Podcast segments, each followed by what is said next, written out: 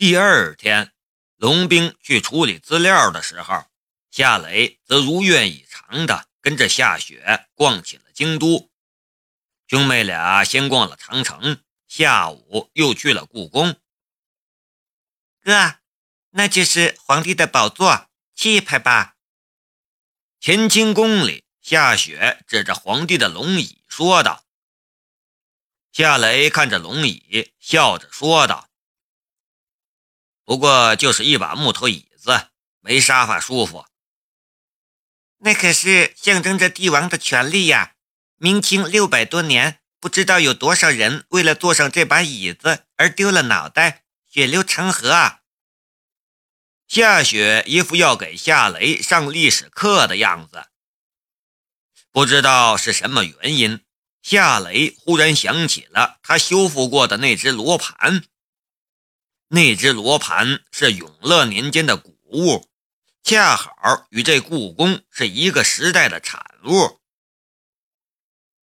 这故宫是明朝皇帝朱棣修建的，那只罗盘上也刻着永乐大帝的字样，以当时的技术和生产力。要完成那样一只神奇的罗盘，非得是帝王之家不可。假设那只罗盘是朱棣本人授意制造的，他要用那只罗盘干什么呢？关于罗盘的往事浮上心头，夏雷的心里浮想联翩。哥，我去一下洗手间，你在这里等我好吗？夏雪说道：“嗯，去吧。”夏雷点了一下头，目送夏雪离开。他的脑海里还在想着罗盘的事情，不过只是单纯的好奇而已。龙兵将修复好的罗盘拿走之后，他再没有看见过，也没有任何人与他谈与那只罗盘有关的事情。那只罗盘究竟蕴藏着什么秘密？恐怕朱棣本人最清楚吧。想来想去都无解，夏雷的心里这样打了一个总结，嘴角也浮出了一丝揶揄的笑意。叮铃铃，叮铃铃，手机铃声忽然响了，电话是池静秋打来的。夏雷走出乾清宫，接了电话。静秋，什么事儿？那件事你考虑的怎么样了？石静秋开门见山的道：“我的客户已经没耐心了，你究竟是觉得钱少，还是怎么回事？”看见来电显示的号码，夏雷便猜到他要说什么了。他的心中也早就给他准备好了答案。你的客户很着急吗？呃，真不好意思，我这段时间有很多事情要忙。你知道的，公司刚运作，超市也才开张。要不你让他找别人吧。夏雷，石静秋生气了。要是别人能加工，我还会找到你吗？夏雷笑了，那他为什么会失去耐心？让他再等等，等我忙完了手边的事情再说。你，石静秋又软了，声音也变得嗲声嗲气的。雷子哥，我的亲亲雷子哥，你就看在我们多年老同学的面子上，帮我这一回吧。我当然要帮你。我有说不帮你吗？我要是不帮你的话，我早就拒绝了。”夏雷说道。“那你说吧，你要怎么样才能帮我做？”其实，没等夏雷说出借口，石静秋便打断了夏雷的话：“你是想让我陪你睡觉吗？没问题，我今晚就来你家，我洗得干干净净的。”等你上，我把你伺候的像神仙一样，你看好不好？也只有池静秋这样的女人才能说出这样的话，而且她说的不是假话。只要夏雷点一下头，他还真就会那么做，洗得干干净净，变着花样的把夏雷伺候的像神仙一样。然而夏雷却不敢点这样的头。雷子哥，好不好嘛？只要你点个头，我什么都依你的，你想怎么玩都行，好不好啊？石静秋的声音是娃娃颤音，能把听的人骨头颤酥。我们还是不要开这种玩笑吧。我现在在京都，等我回来再说吧。夏磊已经有点受不了他的挑逗了。你在京都？你在京都干什么？石景秋的声音一下子就正常了。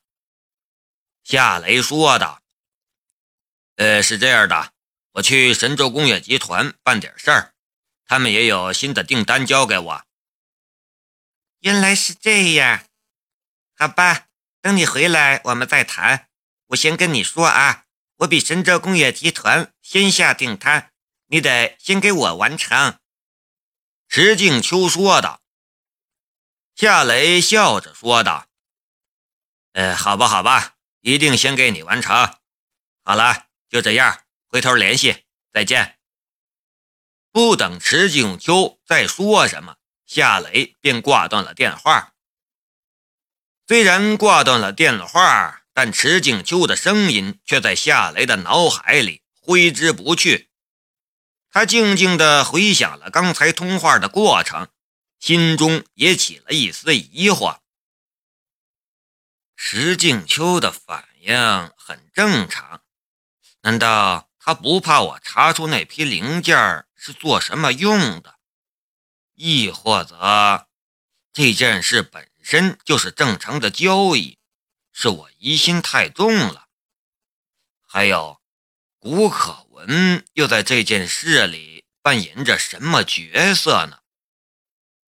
一连串的问题。答案却藏在很深的地方，难以找到。哥，夏雪的声音将夏雷的思绪换了回来。夏雷抬头看着夏雪，突然愣住了。夏雪的脸颊上有一只红红的巴掌印儿，他的眼角也有隐隐的泪痕。哥，我们回去吧，这地方也没什么好看的。夏雪不敢看夏雷的眼神，这是催促着他离开。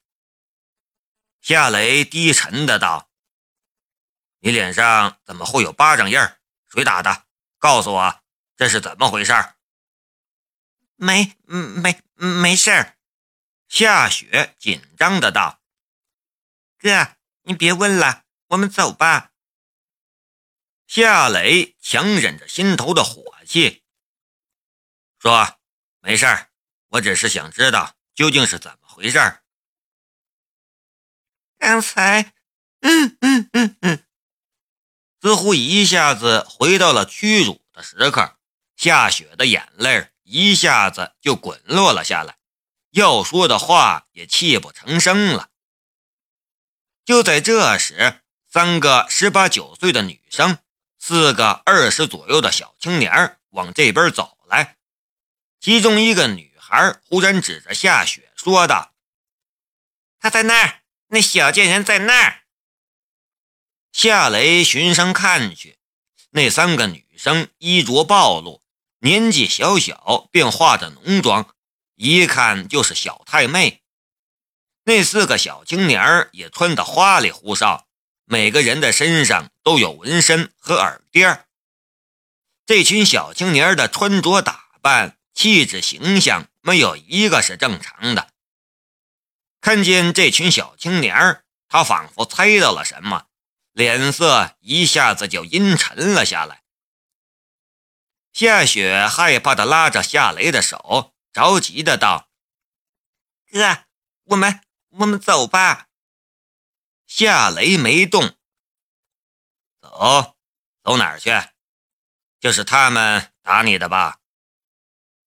哥，我们走吧，求求你了。夏雪又要哭了。夏雷还是没走。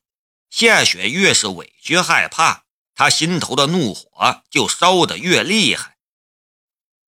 七个小青年小跑过来，眨眼就把夏雷和夏雪围住了。一个画着烟熏妆的女生指着夏雪骂道：“妈的，小贱人！刚才你说什么来着？没素质！姐今天就是要想问个明白，什么是素质？”夏雪躲到了夏雷的身后，害怕的发抖。夏雷出声说道：“怎么回事？你骂谁小贱人？你嘴巴放干净点。”画着烟熏妆的女生似乎没料到夏雷还敢还嘴，她怒极反笑：“呵，原来是跑来找帮手了，怎么办？我好怕呀！”呵呵呵呵呵，四个小青年笑了，嘿嘿嘿嘿嘿嘿。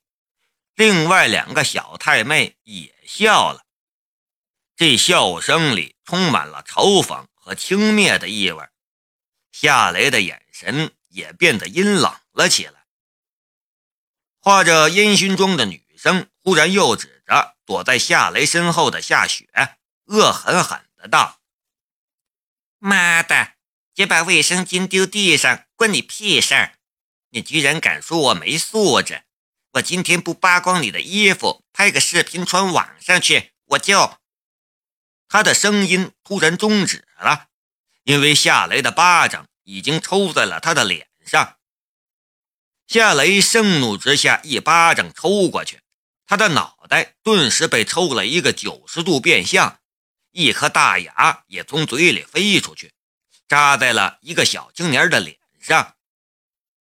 这一巴掌把这群小青年抽懵了，因为他们没人想到。这个看上去很斯文的男人会突然出手，而且还是如此的狠手。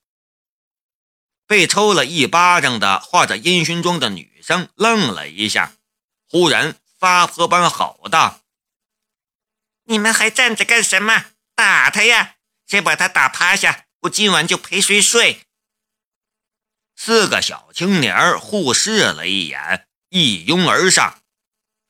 夏雷一脚就将正面扑来的一个小青年踹倒在地，然后挥手一肘撞在了从身后扑来的小青年的脸上，那家伙抱着脑袋就倒在了地上。不等剩下两个回过神来，夏雷一抽身，一记侧身长腿又踹倒了一个，剩下一个撒腿就跑。